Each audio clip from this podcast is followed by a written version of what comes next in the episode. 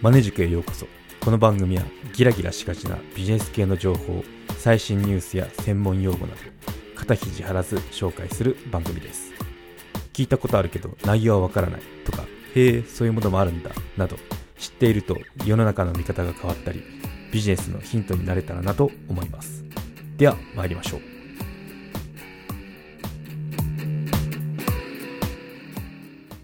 はい今回も海外のリモートワーク事情。について話をしようと思います、まあ、前回に引き続きなんですけど、まあ、前回はそのリモートワークだとこんな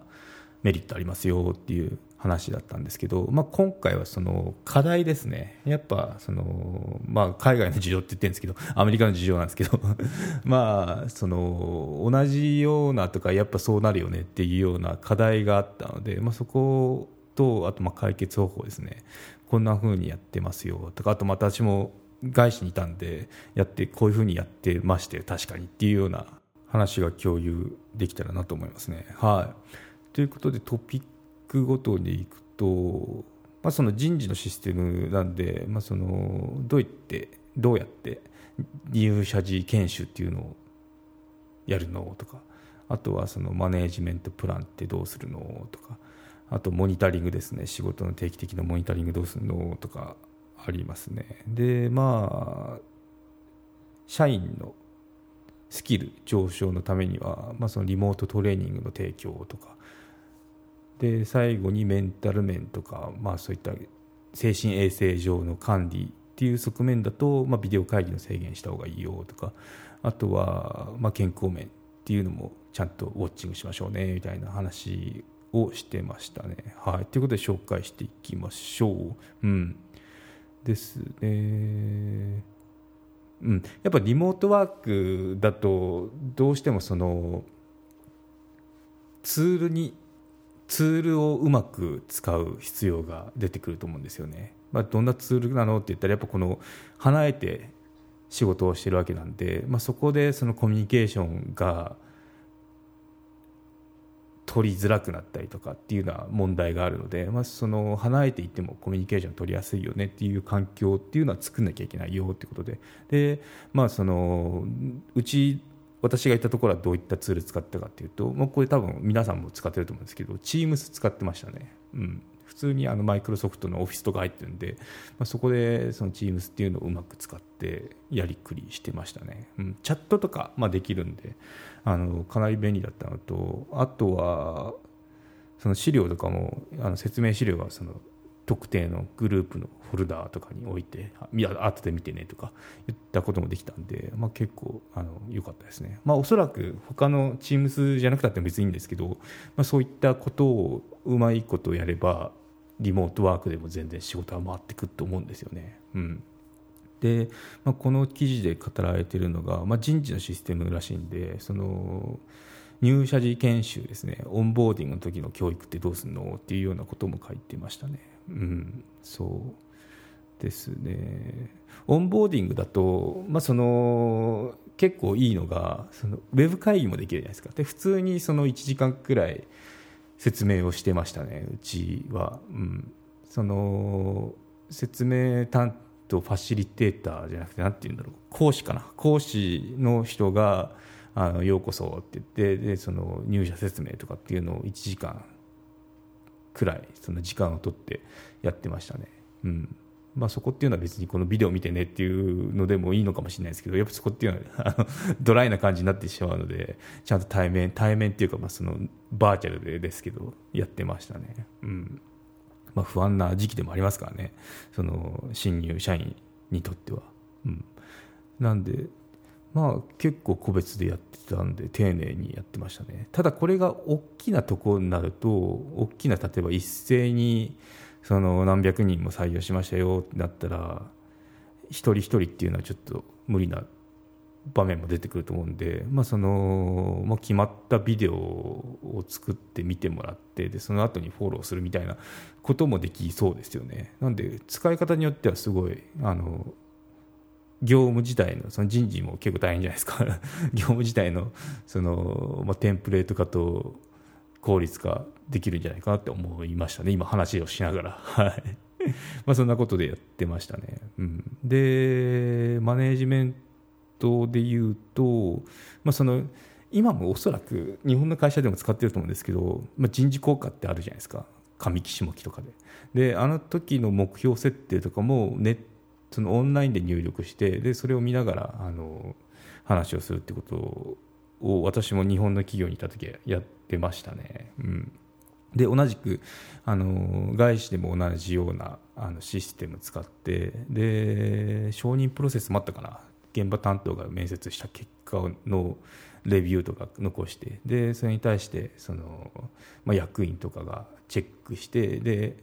その給与査定とかに入っていくっていうようなプロセスに入ると思うんですけどその原文に当たるところっていうのは、まあ、みんなが同じものを見れるようにその管理されてましたね。うん。なので、まあ、そこっていうのはちょっと Teams じゃないんですけど別なシステム使ってたんですけど、まあ、そういったこともできますよね、まあ、ちょっとこれはあのなんだろう。リモートワークだからっていうのとはちょっと話は違うと思うんですけどそういったことをやってましたね、はい、なのでちゃんとその目標設定あとその後の管理っていうのはやってました、はい。うん、で途中経過もやっぱ見てましたねうん、結構その上期下期だけの面面談で終わりみたいな感じだったんですけど日本企業に日本企業にいた時は。でもあの私マネジメントややるようになってからワンオワンっていうのを導入したんで、まあ、その毎回ではないんですけど時たまそのそういえばこの目標ってどんな感じみたいな感じで聞いてましたけどね。うん。そうなると途中経過とかあとやっぱあの変わるもんなんで そのどんどんその必要に応じて変えながら軌道修正しながらやってましたね。うん、なんであのいいやり方かなと思いますけどね。おすすめですね。はい、ですね。あとは定期的なモニタリングの話をすると、うん。まあ、ここの記事でも言ってるんですけど遠隔地にいる従業員の場合毎日の仕事を把握することが困難な場合があります。で物理的なワークスペースがあれば、まあ、オフィスがあればってことですね。マネージャーは定期的に報告を受けフィードバックを提供し仕事を監視することができますよってことが言われてて、まあ、本当その通りだなって思いますよね。オフィスにいればその横っちょで何してるかっていうのはあの見ることができるのでいいんですけどそれがバーチャルな空間になると完全にあの分かんなくなっってしまうのでそこっていうのは悩みの種だったりすると思うんですよね。うん、でもうそのリモート社員のリモートワークの社員の生産性を向上させるために、まあ、その積極的にコラボレーションツールですね。プラトーンあの Teams とかそういったやつですね。っていうのをつうまく利用すればそのパフォーマンスっていうのが分かりますよっていうことでここっていうのはちょっとあのトレーニングっていうか慣れが必要だと思うんですけど、うん、うまいことそのツールを生かせば別にオフィスで机を並べなくたっても仕事って回せますよっていうのは思いますね。うん、そうもうこのスキルがその自分もあとその自分の部下とかもできるようになればかなり強いチームになってきますね。うんはいでまあ、重要だなって思うのがここの記事でも書いてるんですけどバーチャルなワークスペースを利用することで全員が同じ見解を持ち従業員が定期的に仕事の状況を報告することができることっていうのは大切だよねってことを言ってましたね。うん、そうだと思いますね。やっぱあの透明度っていうのは何かが何をこのチームは考えてんだろうとか上司は考えてんだろうっていうのが同じような見解でその共有できるっていうのがやっぱ大切ですよね。なんでまあ私が思うにその Teams とか導入してで実際にそのバーチャルでフルで働いてってやって効率化ができ、まあ、慣れる前大変でしたけどね。慣れた後はその効率的なチーム運営とあとまあチームのメンバーもかなりあの協力してくれたんでできてましたね、うん、パフォーマンス上がりました。はい。ですね、あとはそのリモートトレーニングの話をすると、まあ、その従業員は自分でトレーニングを受け必要な必要なスキルを効率的に学ぶことができますということが書いてますね、まあ、どんなことかというとオンラインのナレッジベースですね、まあ、その YouTube 動画じゃないですけど、まあ、動画でその自社製品の説明とかその特徴とかいう説明をまあなんだろうソフトウェアだったら開発チームのリーダーみたいな人が説明をしたのを残しといてウェブ会議かなんかの。でそれを後でまあ見れるようにどっかに置いとくっていうことができればあの何かあった時にああその資料あったら動画あるよあの見てみたらってリンクを送るだけでこったりたりしますよね。なのでそういった使い方もしてましたね、うん、かなり効率的だと思いますね、うん、まあその一つ要求っていうかこうした方がいいよねって上がってたのは、まあ、そのウェブ会議って結構あの情緒的になるじゃないですか。ポイントを絞るとその1時間のウェブ会議でのプレゼンは編集をすると多分半分とか半分以下になると思うんですよ。ただその長い時間っていうのがあのネックでしたけど編集してるのも時間がもったいないんでとにかく撮ってこれ見てねっていうような運用をしてましたね。うん。そうですね、うん、まあでも一回説明したらあとはその時間関係なしで見れるっていうのはいいですよね、うん、ナレッジベース化ですね。はい。で最後に健康面の話をしてるところがあるんですけどこれ大事だなって思いましたね、うん、やっぱ会議ビデオ会議ウェブ会議ですね。ウェブ会議してるとそのウェブ会議をしたくなるんですよね。マネジメント側からすると。なぜかっていうとちゃんと仕事してるか不安になるんで。そう。なんででもそういったのはダメですよっていうのを書いてますね、うん、そのしょっちゅう会議をするんではなくその集中、まあ、部下が仕事に集中できるようにするのがいいんですよってことは、まあ、本当あの その通りですって感じですけどね。うん。はい。で最後にそうそうって思ったのが、まあ、精神的な健康を重視するってことで、まあ、メンタル面ですね。そう。遠隔地の従業員ってその遠隔地の従業員でもその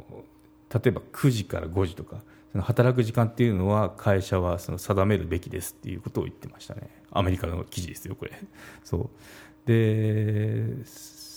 まあ、勤務時間外ですね。勤務時間外はその電話とかメールに出ないようにその促してくださいってことを言ってを言ってました、うん、これ大事でその家で仕事できちゃうとずっと24時間仕事ができちゃうわけですよね。特にやっぱこう途中で終わらす途中のやつってすぐ終わらしたいわけですよ。人間の身長として。でもできでそう思ったらできてしまうんですよね。でもそれっていうのはダメだよって。これを守らないとやっぱこのメンタル面っていうのがどんどんその終わりがない感じになってくるんで壊れてきますよねってことで。これ私も実際にそれでぶっ倒れてしまったんで、うん、分かりますね。なんでその会社の方からもうこの時間は何時から何時までですと。これ以外っていうのはあの働かないでください。働いちゃいけないですよっていうアナウンスがあるとないのとだとだいぶ違うと思いますね、うん、なのでここは重視した方がぶっ倒れないですね。はい、はい、というところでまとめに入ると、まあ、オンラインでの仕事リモートワークですね。リモートワークはメリットもあるけどデメリットもありますよ。でデメリットの克服方法としてはやっぱあのツールになれるのが一番かなって思いますね、うん。まあ、Teams 私のとこは使ったんですけど、まあ、そういったそのツールに慣れてでたとえバーチャルの世界で働いたっても生産性を落とさず、まあ、私のところの場合はあの逆に上がったぐらいなんですけどね。っていうのが一番ですよ。これっていうのは自分がそのツールになれること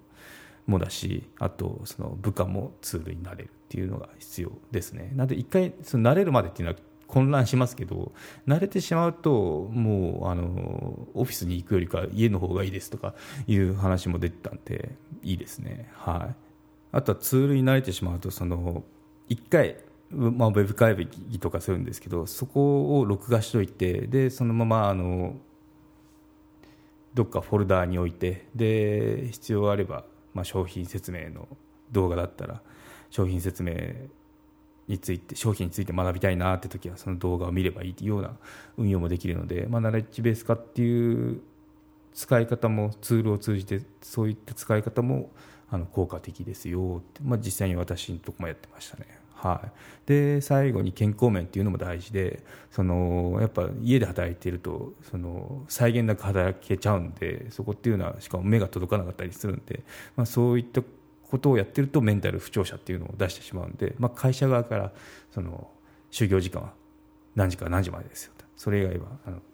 時間外ですから働かないでくださいっていう一言があるのとないのとではかなりあの なんだろう心理的なブロックっていうのができるので必要だと思いますね、うん。まあ、特に、まあ、従業員だったらいいんですけどマネジメント層っていうのがやっぱこうやりがちなやりがちになっちゃうんで働きがちになっちゃうんで気をつけた方がいいですね。はい。はい、リモートワークになると、まあ、あのどうやって部下の監視をするんですか？とかいう話になってしまうんですけど、まあ、そこについて私の考えとか、まあ、こうやってたよっていうのを、まあ、サブスク会員限定にはなってしまうんですけど話をしてみようかなって思いますね。はい。ということで、無料の方はここまでになりますね。アップルのポッドキャストでサブスクやってますので、ご検討のほどよろしくお願いいたします。ということで、はい。よろしければここまで、あの、よかったよと思う方は、高評価、あとコメントいただけたら励みになりますので、どうぞよろしくお願いします。で、番組の登録がまだの方も登録のほどよろしくお願いします。はい。ということで、無料の方はここまでになります。ここまで。マネジク有料チャンネルのご案内をいたします。有料版チャンネルマネジクプレミアムを Apple Podcast で配信中。有料会員はエピソードの前編を聞くことができます。また、有料会員のみのエピソードを用意しております。ご登録して応援いただけると励みになりますので、どうぞよろしくお願いいたします。